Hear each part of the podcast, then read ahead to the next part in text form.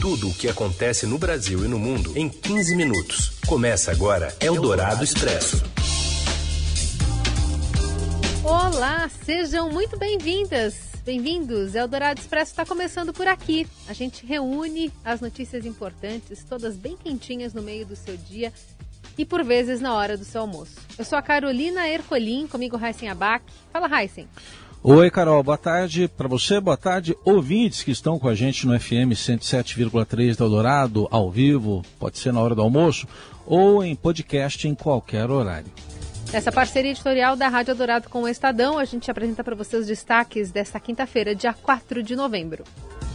Ciro Gomes suspende pré-candidatura à presidência para pressionar o PDT contra a PEC dos precatórios na Câmara. Na votação em primeiro turno, o partido deu 15 votos favoráveis ao governo. Jair Bolsonaro presta depoimento à Polícia Federal e nega tentativa de interferência na corporação. A acusação foi feita pelo ex-ministro Sérgio Moro. E ainda a abertura do leilão da tecnologia 5G no Brasil e o aumento da tarifa de ônibus de São Paulo puxado pelo preço do diesel. É o Dourado Expresso. Tudo o que acontece no Brasil e no mundo em 15 minutos. O presidente Jair Bolsonaro prestou depoimento no inquérito que investiga a suposta tentativa de interferência política dele na Polícia Federal. Em oitiva realizada no Palácio do Planalto ontem à noite, Bolsonaro disse que jamais teve qualquer intenção de interferir na PF quando pediu ao ex-ministro Sérgio Moro as mudanças na diretoria-geral e nas superintendências da corporação. O presidente afirmou que pediu a substituição do delegado Maurício Valeixo, pivô da última crise entre Moro e Bolsonaro, em razão da falta de interlocução com o então diretor-geral da PF. Em diferentes trechos do depoimento, Bolsonaro atacou Moro, o ex-aliado que agora pode ser concorrente nas eleições de 2022. O presidente repetiu a acusação de que o ex-juiz da Lava Jato teria concordado em colocar o delegado Alexandre Ramagem na chefia da PF, desde que ocorresse após a indicação do ex-ministro da Justiça a vaga no Supremo Tribunal Federal. Além disso, afirmou que Moro estaria administrando a pasta sem pensar no todo, sem alinhamento com os demais ministérios e o gabinete da presidência. A íntegra do depoimento de Bolsonaro à Polícia Federal está no portal do Estadão. Eldorado Expresso. O ex-ministro Ciro Gomes, do PDT, anunciou nesta quinta-feira a suspensão da pré-candidatura ao Palácio do Planalto, até que o partido dele reavalie a sua posição quanto à PEC dos precatórios, aprovada em primeiro turno na madrugada de hoje na Câmara. A legenda que faz oposição ao governo Bolsonaro aderiu à proposta e foi fundamental para a aprovação. Em nota divulgada em suas redes sociais, Ciro Gomes afirma que há momentos em que a vida nos traz surpresas fortemente negativas e nos coloca graves desafios. É o que sinto neste momento.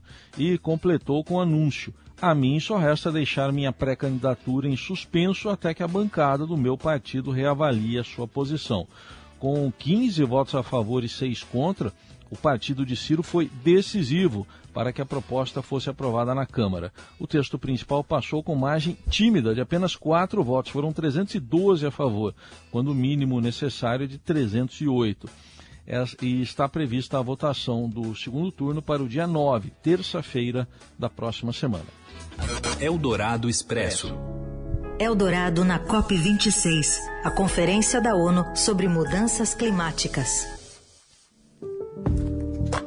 Governadores apresentam o Consórcio Brasil Verde na COP26 e os detalhes vêm direto de Glasgow com o enviado especial do Estadão, Emílio Santana.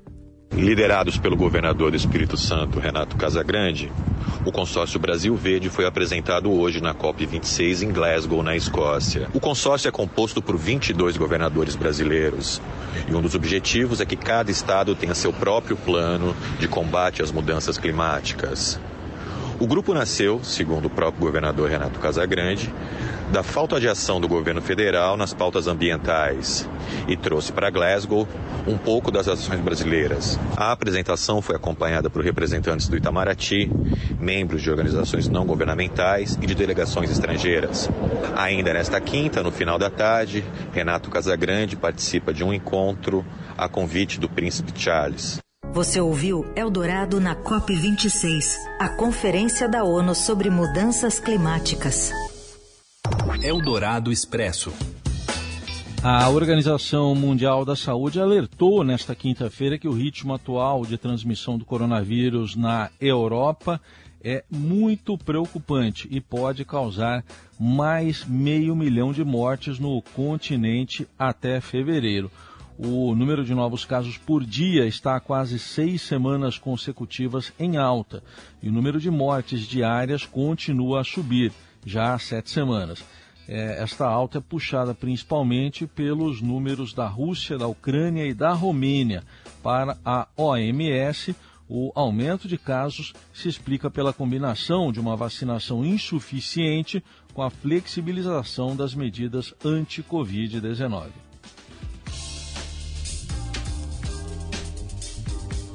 E tem mais notícias sobre esse assunto, né? Porque o diretor-geral da Organização Mundial da Saúde, Tedros Adhanom, acabou de fazer um alerta para uma nova alta nos casos de Covid no mundo. Durante uma entrevista coletiva, ele ressaltou que muitos países pobres ainda têm pouco acesso às vacinas contra coronavírus e dependem basicamente do consórcio COVAX para imunizar suas populações. Tedros defendeu que os países desenvolvidos apliquem doses de reforço das vacinas apenas em pessoas com imunidade comprometida. De acordo com ele, a prioridade deveria ser agora o envio de imunizantes aos países mais vulneráveis. Ele também incentivou fabricantes de vacinas nos países pobres a solicitar à OMS uma autorização para uso dos produtos. Eldorado Expresso. O IBGE começa o teste nacional para o censo com o uso de dispositivos móveis na coleta, verificação de eficiência digital e protocolo sanitário. Os detalhes vêm agora do Rio de Janeiro com a Daniela Murim. Boa tarde, Carolina. Boa tarde, Heisen. O IBGE começou nesta quinta-feira o primeiro teste nacional para o Censo Demográfico 2022. A coleta em campo se estenderá até meados de dezembro nas 27 unidades da federação. Cerca de 250 recenseadores testarão a eficiência dos sistemas e equipamentos digitais de coleta, assim como os protocolos sanitários de proteção à Covid-19 durante a operação. Entre as inovações tecnológicas que serão avaliadas estão o uso de dispositivos móveis na coleta com transmissão de informações via 3G e 4G criptografia de dados, adoção de armazenamento em nuvem e emprego de banco de dados de alto desempenho. Segundo o IBGE, os novos métodos reduzem o risco de sobrecargas do sistema e possibilitam uma gestão em tempo real do trabalho de campo. Para garantir a segurança dos recenseadores e dos moradores durante os testes, as equipes de coleta adotarão o uso de máscara e a higienização das mãos e dos equipamentos com álcool em gel. O primeiro teste em campo, sob as condições adversas da pandemia, transcorreu de forma bem sucedida em setembro na ilha de Paquetá, na Baía de Guanabara, no Rio de Janeiro. O bairro Carioca foi escolhido por ter sido alvo de um programa de vacinação especial da população contra a Covid-19, que resultou em cerca de 85% da população adulta já imunizada no mês de agosto. Realizado a cada 10 anos, o censo demográfico visitará todos os cerca de 72 milhões de lares brasileiros. Os brasileiros também poderão preencher os questionários do censo via internet. Como medida de controle e segurança, os moradores que optarem pela participação online receberão uma senha dos recenseadores, o que permitirá o preenchimento e envio de respostas.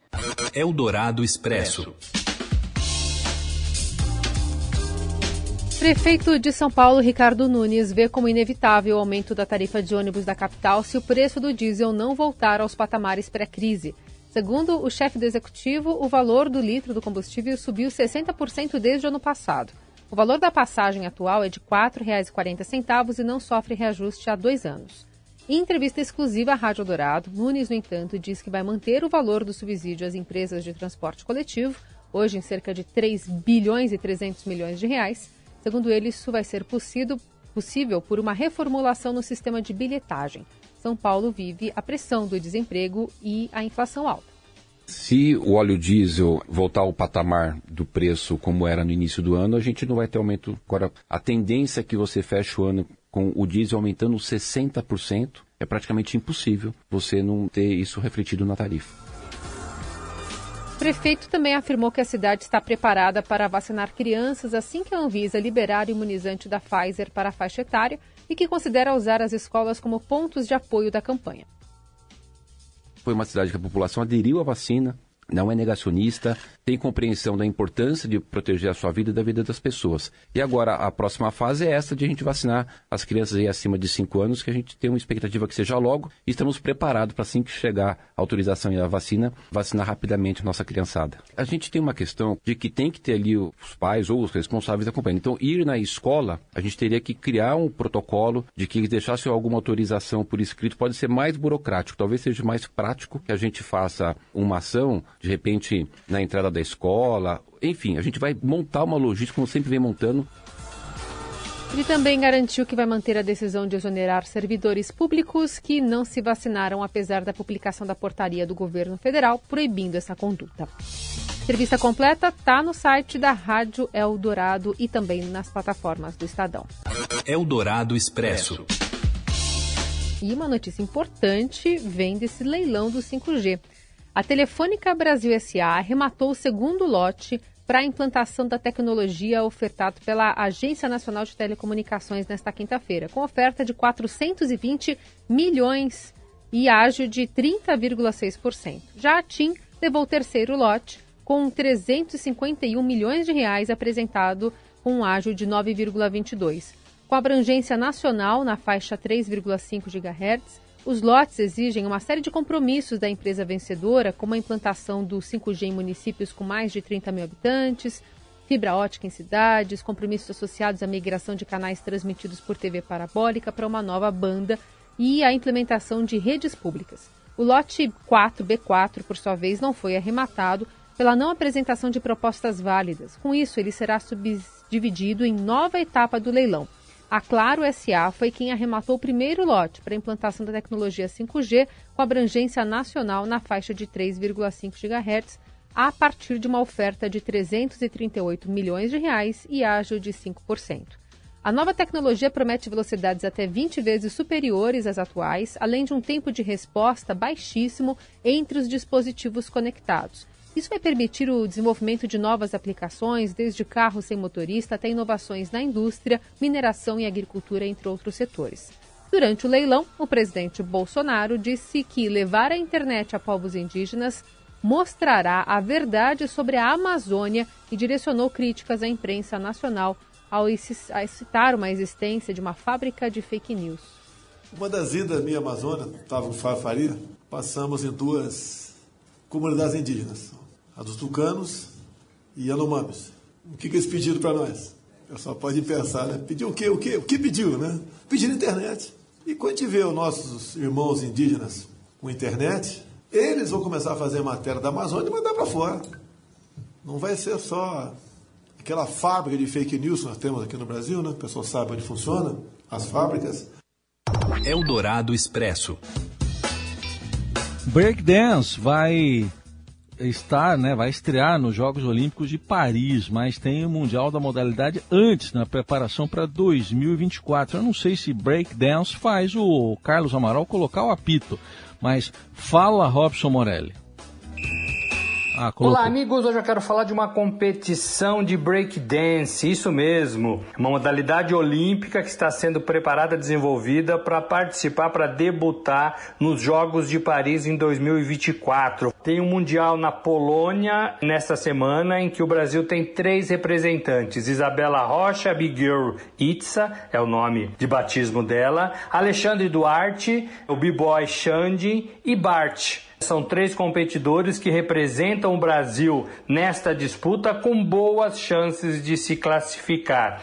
Lembrando que a competição acontece em três dias seguidos, ela é eliminatória, você disputa com um rival e você tem ali a votação dos juízes especializados no break dance e você elimina o seu concorrente e segue adiante nas etapas. O break dance começou a virar esporte em 2018, quando ele foi incluído nos Jogos Olímpicos da Juventude. Depois disso, o COI, Comitê Olímpico Internacional, conseguiu aprovação também para incluir na Olimpíada e agora é um esporte olímpico. O Brasil tem chances de ir bem nessa competição também, a exemplo do que fez nos Jogos de Tóquio com surf surf e com skate. No Brasil, uma arena de 3 mil metros quadrados está sendo construída no Capão Redondo, próximo ao metrô, com possibilidade de abrir as suas portas para novos interessados, para quem quer praticar a dança, só para situar todos vocês, é uma modalidade que vem da cultura hip hop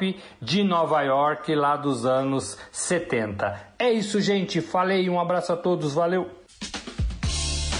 Valeu, Robson Morelli. A gente se despede também de você. Amanhã temos mais uma edição novinha em Folha do Eldorado Expresso. Valeu, Raicen.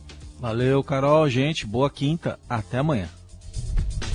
Você ouviu Eldorado Expresso tudo o que acontece no Brasil e no mundo em 15 minutos.